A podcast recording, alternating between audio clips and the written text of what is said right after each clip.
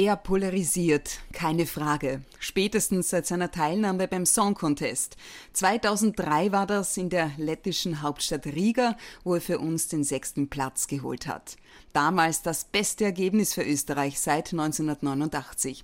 Und spätestens seither ist der gebürtige Steirer aber auch so etwas wie eine Kultfigur der Kabarettszene. Herzlich willkommen, Alf Poja. Hallo, grüß Sie. Über Glauben und Zweifeln, die Rettung des Hausverstandes, Dadaismus und Erwartungen. Darüber unterhalten wir uns jetzt. Julia Schütze, Talk to Me. Authentic, empathic, fair. Es taugt mir, Erwartungshaltungen zu brechen und nicht so zu ticken, wie jeder glaubt, dass jeder ticken muss, sagt Alf Poja. Das glaube ich dir aufs Wort. Die Frage ist, aus welchem Grund ist das so? Ganz sicher bin ich mir da auch nicht, aber ich, ich, ich weiß, ich kann mich auf meine Kindheit erinnern, wir haben immer außergewöhnliche Dinge interessiert. Wenn da jemand einen Garten gehabt hat, wo Windradeln aufgestellt worden, ein paar Gartenzwerge, Papasteinbleib oder die sogenannten Dorfdeppen damals, die haben mich fasziniert. Da hat es zwei gegeben, den Weißbacher Hirs und den Bund Speder, so haben die Kassen. Und die haben ja total irrationale, arationale, alogische Dinge behauptet. Und Papa habe gesagt, bitte bleib stein, ich muss mit dem Hirs reden.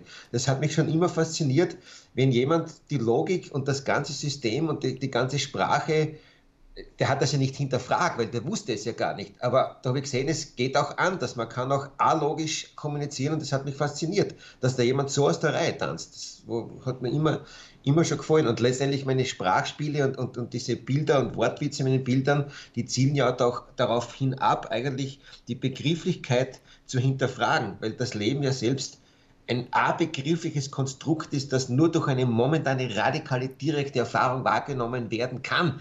Das heißt, eine vermeintlich äußere Welt zu beschreiben und die so zu beschreiben, wie wir es innerlich fühlen und wie sie überhaupt rüberkommt, ist sprachlich ja fast nicht möglich. Das macht einen guten Schriftsteller aus, sage ich jetzt einmal, aber durch das, dass ja auch der radikale Konstruktivismus und radikaler Skeptizismus und solche Strömungen e-, existieren, tut man sich schwer, irgendwie überhaupt Wahrheiten zu behaupten und irgendetwas zu sagen, das scheinbar unwiderlegbar ist. Deshalb kann man eher von eigenen Erfahrungen sagen, aber eine universelle, große Wahrheit irgendwie auszudrücken mit der Sprache ist so gut wie unmöglich eigentlich.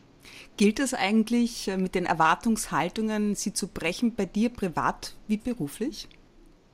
Gleichermaßen. Äh, privat ist es meistens so, ich muss dir ganz ehrlich sagen, ich habe sehr, sehr interessante Frauen immer an meiner Seite gehabt, aber das ist halt so, dass das teilweise zu weit gegangen ist. Ich muss sagen, ich bin niemand, der irgendwelchen Alkoholexzessen und Drogenexzessen verfallen ist, aber ich hatte Frauen teilweise an meiner Seite, da habe ich schon den Retter spülen müssen dann und da habe ich Dinge erlebt, wo ich mir gedacht habe, das gibt's doch nicht. Das gibt's einfach. Ich, ich sage zu einer Freundin von mir, sag, ich kann ich dir was Gutes tun? Und sie sagt, schlag mir mit der Faust aufs Auge so fest du kannst. Da sage ich, bist du wahnsinnig? Das kann ich nicht. Und das, da, da war ich teilweise wirklich gefordert. Also ich habe da, ich ziehe Leute an, die derartig anders dick und derartig anders sind. Dabei hätte ich nur eine, eine, normale Frau gesucht, grundsätzlich immer. Es ist mir bis jetzt nicht vergönnt gewesen. Frauen, also mit einer war zusammen, die hat die Möbel am Plafond gehabt, komplett verkehrt gelebt, stinkt ihre Frösche Vögel in der Wohnung. Ich habe die ersten Menschen angezogen. Sehr unfassbar. Ich habe mehreren das Leben gerettet, muss ich sagen. Also das, aber jetzt ist nicht witzig, sondern wirklich, wirklich ja, ja. De definitiv. Ich hatte eine Freundin, die wollte sich zu Tode hungern, schwerst magersüchtig. Alle Therapeuten haben versagt. Ich habe das dann geschafft, aber da geht man dann selber schon fast drauf in solchen Situationen. Also das war wirklich extrem teilweise und da bin ich schon sehr, sehr gefordert. Jetzt als Künstler ist dir wichtig, geistiger Motivator für all jene zu sein, die nur noch einen kleinen Schubser benötigen, um ein Leben zu leben, von dem sie zwar träumen, es aber nicht zu leben wagen. Ja. Woher kommt diese Motivation? Hm. Ja, weil ich ja damals auch Motivatoren, Motivatorinnen kennen hatte, die mich irgendwie beeinflusst haben, obwohl ich ja nie ein Vorbild hatte. Aber natürlich gab es einen Helge Schneider oder einen Ringsquandel damals. Man dachte, ach geil, sowas ähnliches möchte ich machen. Und kann mich erinnern, letztens ist nach der Show ein, eine alte Dame zu mir gekommen, Sie hat gesagt, 78 Jahre alt ist sie, hat sie gesagt, wegen Ihnen habe ich zu tanzen begonnen. Dann hat sie gesagt, ich habe das Programm auch gesagt, ich war sehr am Schluss, habe ich dann gesagt, man muss, jeder muss das tun, was er wirklich will, in sein Wesen zu leben. Ich sage immer, der Sinn des Lebens für mich ist ja, sein Wesen zu erkennen und dieses Wesen möglichst zum Erblühen zu bringen. Das macht jede Rose, jeder Baum, jeder macht das, die ganze Natur macht das und wir sollen das auch machen. Und ich finde es schade, wenn man spürt, wer man ist und das aber sich nicht zu leben wagt oder zu feige ist dazu. Und da möchte ich die Leute dann schon reinschubsen und sagen, schau, ein kleiner Schubs und vielleicht versuchst das doch, damit man nicht als Alter sagen muss, damals hätte, hätte ich können und dann wäre ich und dann, das, und das geht's nicht. Es geht um das, was man getan hat oder das, was man tut. Und es geht ja vor allem auch um Authentizität. Die Frage ist, wie viel Authentizität verträgt die Gesellschaft? Gerade jetzt auch. Eine sehr interessante Frage, aber da gibt es ein, ein, ganz tolles Buch von einem Psychologen, was aber der Name jetzt einfällt, das ist der, der, der Vier Grundformen der Angst heißt das Buch, egal. Und der sagt, auf der einen Seite sollen wir uns in der Gesellschaft anpassen und den gesellschaftlichen Normen sollen wir quasi irgendwie Folge leisten. Auf der anderen Seite sollen uns wir auch, aber auch individualisieren. Und das ist das Problem. Das ist ja ein Widerspruch. Derjenige, der sich zu sehr individualisiert, der wird quasi schizoid und derjenige, der sich nur unterordnet, anpasst und sich gar nichts mehr sagen traut, der wird leicht depressiv. Deshalb ist es so, dass der, der Schizoide den Depressiven anzieht und umgekehrt. Ne? Mhm. Aber ich glaube, soll man sagen, es muss im Rahmen bleiben. Es gibt ja sowas wie einen gesellschaftlichen Konsens, das finde ich auch gut. Und ich finde ja auch, dass die Aufgabe des Künstlers ist, diesen gesellschaftlichen Konsens ständig zu hinterfragen, zu erweitern, einzuschränken, je, je nachdem, wie man das halt sieht. Und diese Corona-Krise hat ja auch gezeigt, dass vieles schon in die falsche Richtung gelaufen ist. Weil ich sage, letztendlich sollte die Wirtschaft ja dem Menschen dienen. Am Schluss war es eigentlich so, der Mensch hat der Wirtschaft gedient. Da ist ein großes Umdenken, glaube ich, gefordert. Und dieser Hyperliberalismus, der überall gelobt wird, von jedem Künstler noch freier. Und wir sind, ich weiß nicht, das war mir persönlich eigentlich schon zu viel. Ich finde es gut, auch konservative Werte zu vertreten, weil der Mensch irgendwie eine Grundorientierung braucht, glaube ich jetzt einmal. Und universelle Werte werden wir nicht definieren können. Das wird schwierig. Dazu reicht der kategorische Imperativ von Kant. Das finde ich ausreichend, wenn man den lebt und dann sich verwirklicht. Und trotzdem gibt es irgendwie, wie soll man sagen, äh, äh, ähm, Orientierungshilfen sollte es dann schon irgend, irgendwo geben. Weil ich glaube, wenn es dann nur mal die absolute Freiheit für Kinder speziell, glaube ich, ist es schon wichtig, ein Grundwertesystem denen mitzugeben. Apropos Orientierung, der Dadaismus als Feuer. Entstanden ist er 1916 laut meinen Recherchen.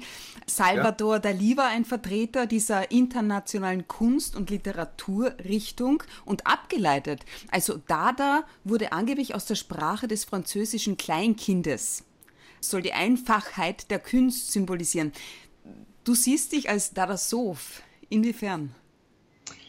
Naja, der Dadaismus war eigentlich die erste Revolution der Künstler gegen die Kunst. Der Dadaismus hat sich ja gegen die Kunst gewandt, gegen die herkömmlichen Kunstrichtungen, äh, war auch antibürgerlich, hat sämtliche Werte und Normen hinterfragt und, und versucht neu zu definieren oder zumindest zu zerstören.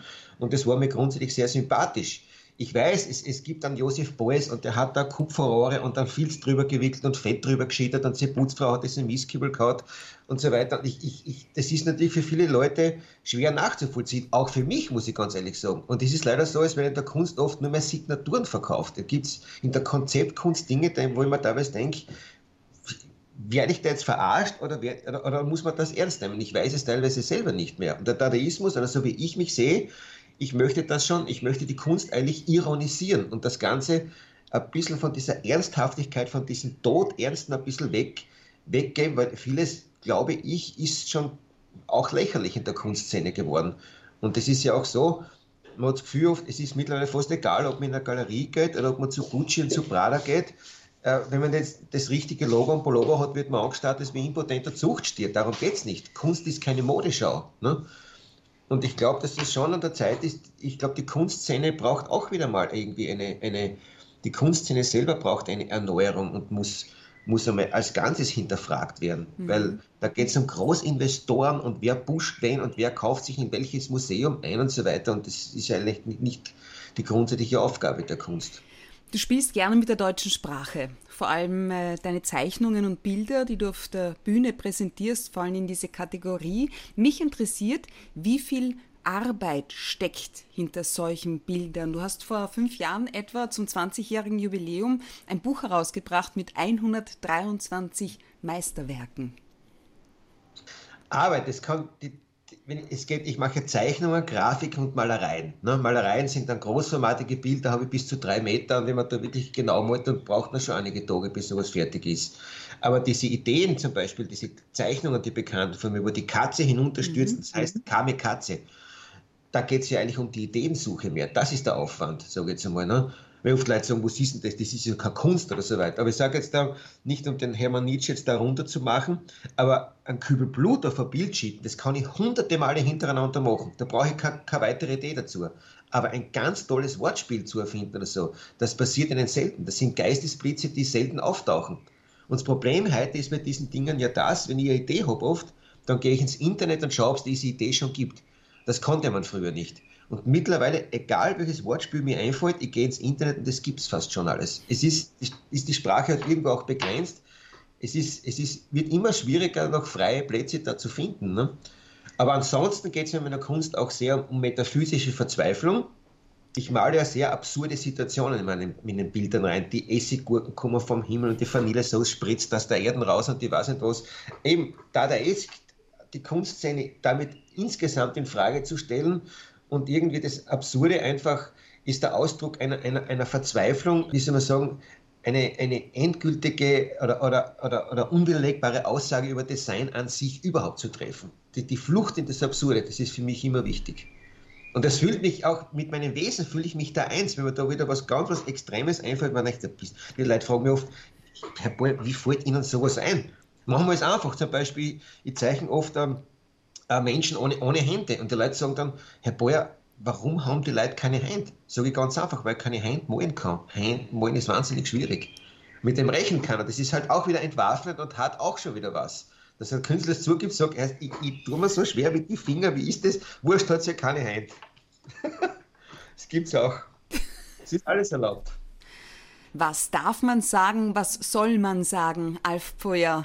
Humor im Hemd heißt ein aktuelles Kabarettprogramm, heuer, wo du seit 25 Jahren Kabarett machst auf der Bühne. Was hat das zu bedeuten? Ja, mir ist halt aufgefallen, dass halt ähm, man trifft immer wieder Leute, ich kenne auch sehr viele Prominente und so weiter, man ist auf irgendwelchen Events und so weiter eingeladen und mir ist halt aufgefallen, dass viele Leute privat eine ganz eine andere Meinung vertreten, als sie dann öffentlich in den Medien vertreten. Sobald die ein Mikrofon vor der Nase haben, rennt die plötzlich das Gegenteil auf. Ich habe gedacht, warum ist das so? Was ist das? Es gibt halt gewisse Meinungen, die sind erwünscht, die sind äh, gesellschaftlich, wie soll man sagen, diese Meinungen sind da weniger akzeptiert. Und aus dem heraus habe ich dann schon, habe ich mein Programm Humor im Hemd gemacht, wo ich dann eine Alarmanlage habe, wo ein Alarm losgeht und äh, äh, ein Licht auf der Bühne und so weiter, wo man wer, weiß, wer bedient die Alarmanlage? Du selbst? Ja, das habe ich mit einer Techniker abgesprochen. aber man sagt dann, dann will ich was sagen und dann, dann geht der Alarm los, sage ich, na gut, dann äh, reden wir über was anderes weiter und so weiter. Das, man sieht dann schon zumindest die Themen, wo man sagt, aha, da müsste man dann eigentlich aufpassen. Ne? Und ich finde das eigentlich sehr schade, dass wir in einer, so in einer derartig opportunistischen Gesellschaft mittlerweile leben müssen, weil jeder hat Angst, einen Shitstorm zu bekommen. Na, poste lieber nicht. Wie oft überlegt man sich das? Denkt man, ah, das schreibe ich jetzt. Und denkt man, na, lieber nicht. Wer weiß und was da wieder passiert. Und ich hatte ja mehr als genug Probleme diesbezüglich, muss ich sagen. Ja. Was war so der größte Problem?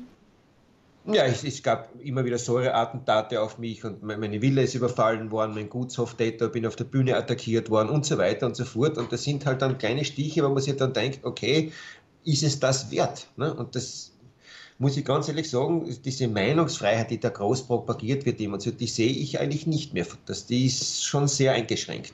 Ich finde es ja interessant, mit welchem Wertmaßstab gemessen wird. Zum Beispiel, auf den Cavalier geht man immer los, die Texte sind sexistisch und, und, und, und nationalistisch und so weiter. Und da gibt es einen Raf Kamora, der singt dann, ich würde das nicht da genau betiteln, aber das Wort Frau gibt es ja gar nicht mehr in diesem Kreis und so weiter. Und das ist dann aber nicht sexistisch. Ich weiß nicht, da regt sich dann keiner auf. Und ich frage mich, mit welchem Maßstab wird hier bitte gemessen? Weil ich weiß, wie der Cavalier beim äh, Amadeus Music Award nominiert war, gab es Künstler, die sagen, nein, da gehen wir nicht hin, das ist zu sexistisch. Der Raf Kamora war aber auch dort und da hat sich aber keiner aufgeregt. Ich verstehe nicht, was ist der Maßstab? Wie wird hier gemessen? Und solche Dinge ärgern mich irgendwie. Und das, ich, ich, finde, es ist irgendwie, man hat das Gefühl, auf die Kunstszene hat so eine einheitliche Meinung. Alle sind der gleichen Meinung. Warum? Das ist doch komisch, wenn alle der, der, in gewissen Punkten der gleichen Meinung sind. Das macht mich eigentlich schon, schon, schon sehr, sehr, sehr skeptisch. Und da gibt es einen tollen Spruch von George Orwell, der hat gesagt, pass auf, Je weiter sich eine Gesellschaft von der Wahrheit entfernt, desto mehr werden jene kritisiert, die diese aussprechen. Und das finde ich sehr treffend eigentlich. Das finde ich sehr treffend, was da passiert. Du redest dir den Ärger nicht nur von der Seele, du singst auch. Und besonders lässig sollen die Lieder selber schuld sein oder auch der Hausverstand. Äh, selber schuld. Genau, naja, das ist, das ist ja jetzt ist im jetzigen Programm drin. Den Hausverstand habe ich gemacht, weil ja kaum Radiostationen mich gespielt haben. Man denkt, versuche ich jetzt mal irgendwie über die Skihütten-Szene ein Lied. Ich habe ja alles gemacht, Rammstein-mäßige Lieder, dann wieder wie Helge Schneider. Bei mir gibt es ja keinen Stil. Mein Stil ist, dass jeder Stil auftauchen kann, darf und soll. Ne? Darum geht es eigentlich. Und inwiefern ist der Hausverstand, soll er ein, ein Zeichen sein zur Rettung des Hausverstandes? Wie gefährdet ist er denn? Der Hausverstand, der, der Hausverstand ich, ich, ich finde mittlerweile sehr gefährdet, muss ich ganz ehrlich sagen. Und da muss ich äh, äh, auf Immanuel Kant verweisen, das war ein großer Verfechter des Hausverstandes zum Beispiel. Schau, wenn ich jetzt zum Beispiel von Wien nach Graz fahre, dann kann ich sagen, ich fahre direkt über die Südautobahn. Ich kann aber auch über, über Linz fahren. Und das wäre dann eigentlich gegen den Hausverstand. Und ich habe das Gefühl, dass heute viele Dinge passieren. Es wird ständig nochmal über Linz gefahren. Man schaut ja an, wie die Lebensmittel herumtransportiert werden, was mit Tiertransporten ist, über wie viele Länder, wie viele Ecken das Ganze funktioniert, nur damit irgendwer ein paar Cent wieder mehr verdient. Das finde ich alles, finde ich vieles davon einfach hirnrissig.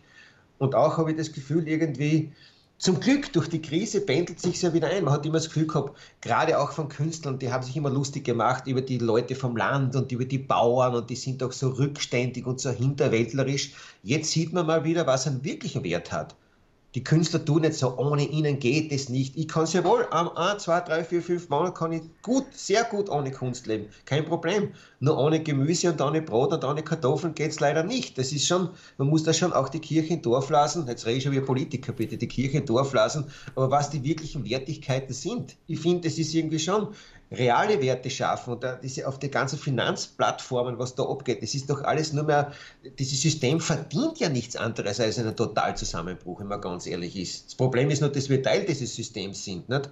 Aber grundsätzlich kann man sich nur wünschen, sage ich jetzt einmal, weil vieles konnte nicht mehr so weitergehen. Nicht? Der Hausverstand, wer sich jetzt nicht bis zur nächsten Vorstellung Corona-bedingt verschoben auf den 22. September 2020 in Wien und 23. Oktober im VAZ St. Pölten, wer sich nicht so lange gedulden mag, dem darf ich an dieser Stelle die Homepage von Alf Peuer ans Herz legen. Humor im Hemd. Alf Peuer, Kabarettist, Musiker und Dada Sof.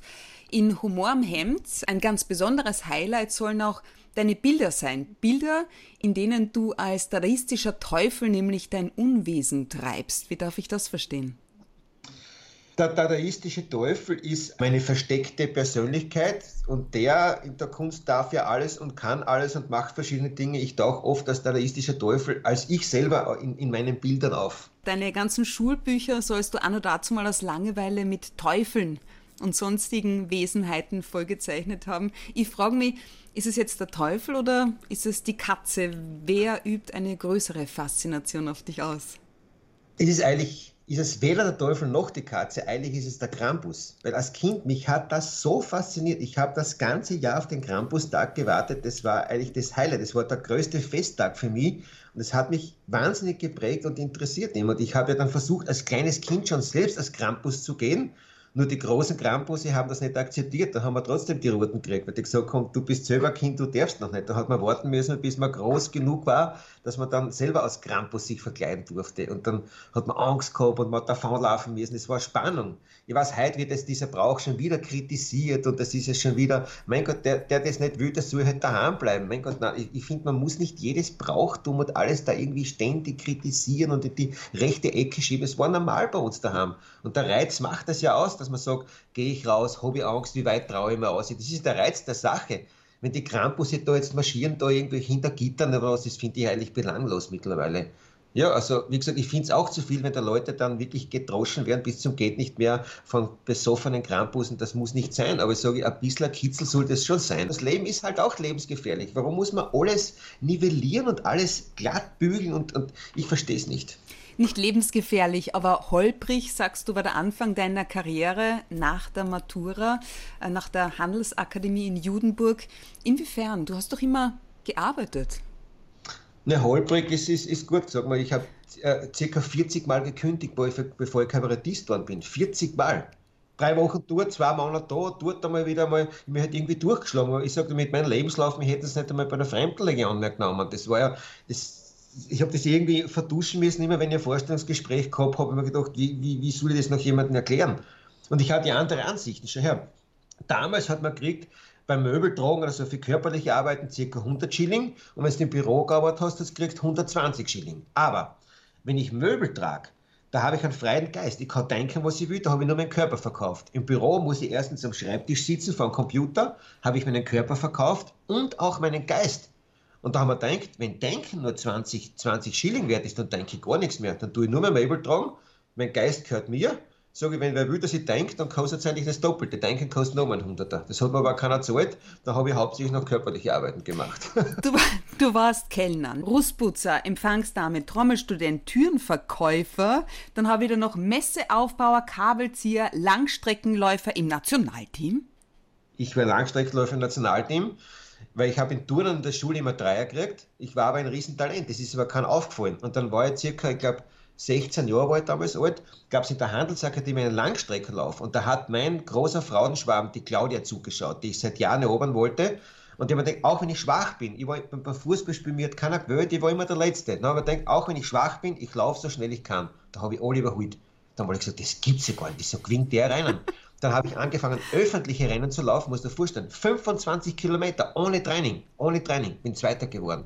Und plötzlich haben, ich muss ein Riesentalent sein. Dann habe ich ein bisschen angefangen zu trainieren und dann bin ich letztendlich bei den Weltmeisterschaften gelandet. Unfassbar. Und da schlummern noch Dinge rein, die man nicht weiß. Jeder hat gesagt, der ist so schwach, der Bub, der kann nichts. Dann bin ich draufgekommen, dass ich mehr Liegestütze und mehr Klimmzüge zusammenbraucht Du warst ja sogar Zeitsoldat. Ja, zwei Jahre war ich dann beim Militär eigentlich. Ne? Unfassbar. Alf Boyer, etwas, äh, das dich wirklich ein Leben lang begleitet, ist die Musik. Was gefällt dir an der Musik?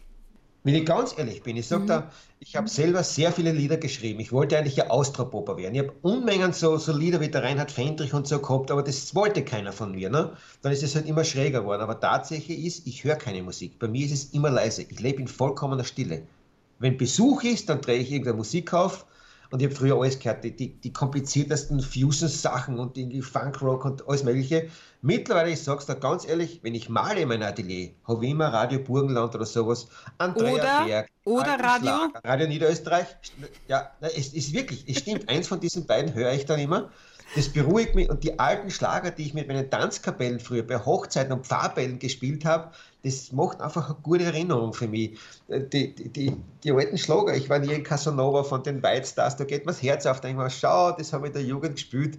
Aber grundsätzlich empfinde ich Musik so, ich denke halt sehr viel und lese sehr viel, da finde ich Musik oft als Störfaktor dann. Aber ich setze mich gern dann selber hin mit der Gitarre und schreibe ein Lied, das schon. Jetzt, wie ist es ähm, zu deinem Song Contest Beitrag gekommen, weil der Mensch zählt, 2003? Wie ist dieses Lied überhaupt entstanden? Es gab ja mehrere Lieder, die ich geschrieben habe, auch äh, sehr eingängige, typische Song Contest Lieder und wir haben uns dann entschieden, ein, das Unmöglichste von allen zu nehmen das Unmögliche ist oft, das ganz Große zu erreichen, ist oft einfacher als wie das, wie das Normale. Für mich zumindest, weil ich ja nicht, weil ich mein Wesen erkannt habe und das Normale mir nicht, nicht so, wie gesagt, äh, äh, nahe steht. Aber Tatsache ist, das Lied hat geheißen, weil der Mensch zählt. Aus einem Grund. Es gab nämlich 2002 eine, eine Nationalratswahl und da hat die SPÖ den Hauptwahlkampfslogan verwendet, weil der Mensch zählt. Ja? Da haben wir gedacht, dann nenne ich mein Lied einmal gleich so. Dann habe ich mir nämlich von der SPÖ besorgt über Hintermänner, Kugelschreiber, Windjacken, Regenschirme und alles. Und überall ist mein Liedtitel drauf gestanden. Das war der Grund. Es war eigentlich verarschend gedacht, weil der Mensch zählt, weil nur mehr der Mensch zählt. Deshalb geht alles zugrunde, deshalb das Plastik mehr, deshalb verschwinden viele Tierarten, deshalb wird alles kaputt. Eigentlich war es gegenteilig gedacht. Nicht, im, nicht im, im, im Duktus der SPÖ, weil der Mensch zählt. Nein, der Mensch zählt zu viel mittlerweile. Der soll weniger zählen. Das, das wollte ich damit eigentlich sagen. Alf Poyer, wie, wie hast du deine Berufung gefunden? Mich hat das immer fasziniert, wenn bei uns Zeltfeste waren. Es gab ja keine Live-Musik, das gab es nur bei Zeltfesten und sowas. Und da war eine Band und der Schlagzeuger und man denkt, Wahnsinn, so ein Schlagzeug und was kostet so ein Schlagzeug? Dann sagt er damals, ich weiß nicht, 7000 Schilling mehr. Um Gottes Willen, das können wir uns ja nie leisten. Da sind wir stundenlang nebengeschaut und haben das beobachtet. Und irgendwann hat man angefangen dann mit Bands und so weiter. Und irgendwie, ich, ich wusste dann schon, das ist meins, aber von der Bühne zu leben, das war ja fast unmöglich damals. Das war ja extrem schwierig. Da hat man halt so lange irgendwelche Jobs gemacht und ich habe mir auch gedacht, ich darf mich nicht von Teufel verführen lassen, wenn dann ein Firmenchef gekommen ist und gesagt hat, Herr Beuer, schauen Sie, bei uns könnten Sie und dann Karriere. Man denkt, nein, wenn ich das jetzt annehme, dann, dann vergesse ich die Bühne. Ich muss das, ich muss das versuchen und zwar so lange, bis ich 30 bin. Wenn ich dann nicht von der Kunst leben kann, dann kann ich es nebenher machen, aber bis 30 habe man denkt, keine Versicherung, kein Geld, kein Kühlschrank, kein Dusch, nichts, war mir vollkommen egal. Ich will auf die Bühne. So, und das, warum ich war in der Schule schon, wenn der Lehrer gesagt hat, äh, der Schüler hat gesagt, Herr Professor, heute ist Faschingdienstag, bitte unterrichten wir nicht. Dann hat der, hat der Lehrer gesagt, dann müssen Sie was anderes sich einfallen lassen. Wer macht was? Meine Hand war schon oben, automatisch. Ich bin einfach raus vor die Klasse ohne Idee und ich habe die Leute unterhalten. Und das ist mir halt irgendwie, aber lange Künstler war ja nichts von mir zu Hause. Das war, meine Eltern kommen Bauern von Bauern. Künstler, was, was ist, das ist ja nichts. Und dann kämpft man lang mit dem, dass man was macht, was eigentlich geächtet ist und so weiter, bis man sich halt damit dann. Haben deine Eltern abfindet. deinen Werdegang unterstützt? Ja, wir durften zu Hause proben und so weiter, das schon, aber ich dann gesagt habe, ich bin Kabarettist, da war es am Telefon einmal kurz still, das muss ich schon sagen. Weil das war vorerst einmal, man muss rechnen, vor 25 Jahren, wie viele Kabarettisten hat es noch gegeben in Österreich? Ganz wenige nur. Das war ja, also jetzt gibt es ja Unmengen Comedy und jeder macht Comedy und es gibt ja schon, jeder depressive Suppenkoch macht, geht schon auf die Bühne, macht eine Show. Nein, es ist ja irgendwie, aber damals war das für die Eltern am Anfang schon eher ein Schock, dass ich gesagt habe, jetzt Künstler und so, das konnte man sich nicht vorstellen damals. Mhm. Man glaubt es ja nicht. Meine Eltern, von was wüssten du mein Leben als Künstler verdienst nichts? Da habe ich zu meinen Eltern gesagt, ich werde 100.000 Schilling in einem Tag verdienen. Meine Eltern, um Gottes Willen, der Bub ist wahnsinnig geworden. Und ich glaube, 15 Jahre später war es, oder 10 Jahre, ich weiß nicht mehr genau, komme ich vom Orpheum Graz nach Hause, 600 Leute, ausverkauftes Haus und ich habe genau 100.000 Schilling, genau 100.000 Schilling verdient an den Tag. Meine Mutter hat den Mund nicht mehr zugebracht. Ich habe immer so Dinge behauptet vorher, die dann stattgefunden haben, aber das war halt damals, ja, die haben das lange nicht glauben können. Glauben heißt zweifeln und wer aufhören will zu zweifeln, muss aufhören zu glauben. Alf Poyer, so lautet einer deiner Glaubenssätze. Wie darf ich den verstehen? Ja, man muss ja auch wissen, dass ich extrem christlich erzogen wurde. Mein Onkel war ja Pfarrer und der war in der Kirche, der hätte dann sogar als Bischof einmal äh, fungieren sollen und so weiter. Und ich bin sehr christlich erzogen worden. Und ich habe dann halt irgendwann angefangen nachzudenken, was ist das alles und, und, und kann das stimmen? Schau, wenn ich von der Schule heimgekommen bin und einen Anzer gehabt hat, da hat meine Oma und meine Mama gesagt, schau, wir haben gebetet zum heiligen Nikolaus, zum Schutzpatron der Schüler. Du hast einen Einser gekriegt, weil wir gebetet haben. Wenn er einen Fünfer gehabt hat, hat keiner betet. Da war ich selbst schuld. Wirklich wahr? Ja. Bin heimgekommen von der Schule, bin ich heimgekommen von der Schule, Mama habe gesagt, ich habe einen Einser auf die Mathematikschularbeit. Hat die Mama gesagt, siehst du, wir haben gebetet zum heiligen Nikolaus. Dann habe ich gesagt, Mama, ich habe einen Fünfer. Verstehst? Dann hatte ich das alles widerlegt. Weil sonst hättest du es nie zugegeben, dass sie gebetet haben, verstehst? Und dann habe ich das alles zu hinterfragen angefangen. Da bin dann halt über die indische Mystik und asiatische Mystik zum japanischen Zen-Buddhismus gekommen, habe versucht, ein bisschen mit Kant, mit Schopenhauer, mit der westlichen Philosophie. Aber letztendlich ist der, der, der reine japanische Zen-Buddhismus für mich eigentlich die, die, wie soll man sagen, die, die klarste aller, aller Lehren, die eigentlich eine Nichtlehre ist, gibt nichts vor, gibt keine Wertigkeiten vor. Äh, lehnt jegliche Begrifflichkeit ab und so weiter. Und da habe ich mich am meisten drin irgendwie, irgendwie gefunden, weil Zweifeln ist ja kein guter Zustand. Nicht? Aber Glauben heißt ja nicht wissen. Wenn ich was wissen würde, bräuchte ich es nicht glauben. Und Glauben heißt zweifeln. Und zweifeln ist kein guter Zustand. Der Zweifel muss beendet werden. Den kann ich beenden, indem ich aufhöre zu glauben. Am glücklichsten sind wir, wenn wir vergessen, wer wir sind. Dies gelingt mir am besten auf der Bühne steht auf deiner Homepage. Wie darf ich das verstehen? Schau, ich bin ein Mensch, mir ist permanent langweilig. Permanent. Weil ich einfach wahnsinnig viel Endorphin in meinem Kopf hatte durch die extreme Läuferkarriere, durch die Bühnenkarriere. Mir ist ständig langweilig und man denkt viel, man sinniert viel, man liest viel Bücher. Wenn ich auf der Bühne bin, bin ich derartig im Moment. Da, da gibt es mich nicht mehr, da gibt es nur den Text. Ich bin der Text. Und das ist wahnsinnig befreiend und schön. Das ist eigentlich wahrscheinlich wie, wie ich habe ja Zeit lang sehr viel meditiert und so weiter, da bin ich wirklich in ähnlichen Zuständen, muss ich ganz ehrlich sagen. Da kommt man von der Bühne runter und man ist vollkommen glücklich außer es war irgendwas ist was schiefgerannt, aber sonst sitzt man da, das ist, klingt jetzt blöd, aber Bühne und Sex ist ungefähr das Gleiche. Das ist, man kommt runter, man fühlt sich erfüllt, man sitzt in der Garderobe und man genießt es einfach. Alf Poyer, danke schön für dieses wirklich offene Gespräch. Alles Gute nochmal zum 25-jährigen Bühnenjubiläum als Kabarettist. Dankeschön und auf Wiederhören. Ich danke auch und wünsche gerne mal frohe Weihnachten, falls wir uns vorher nicht mehr sehen.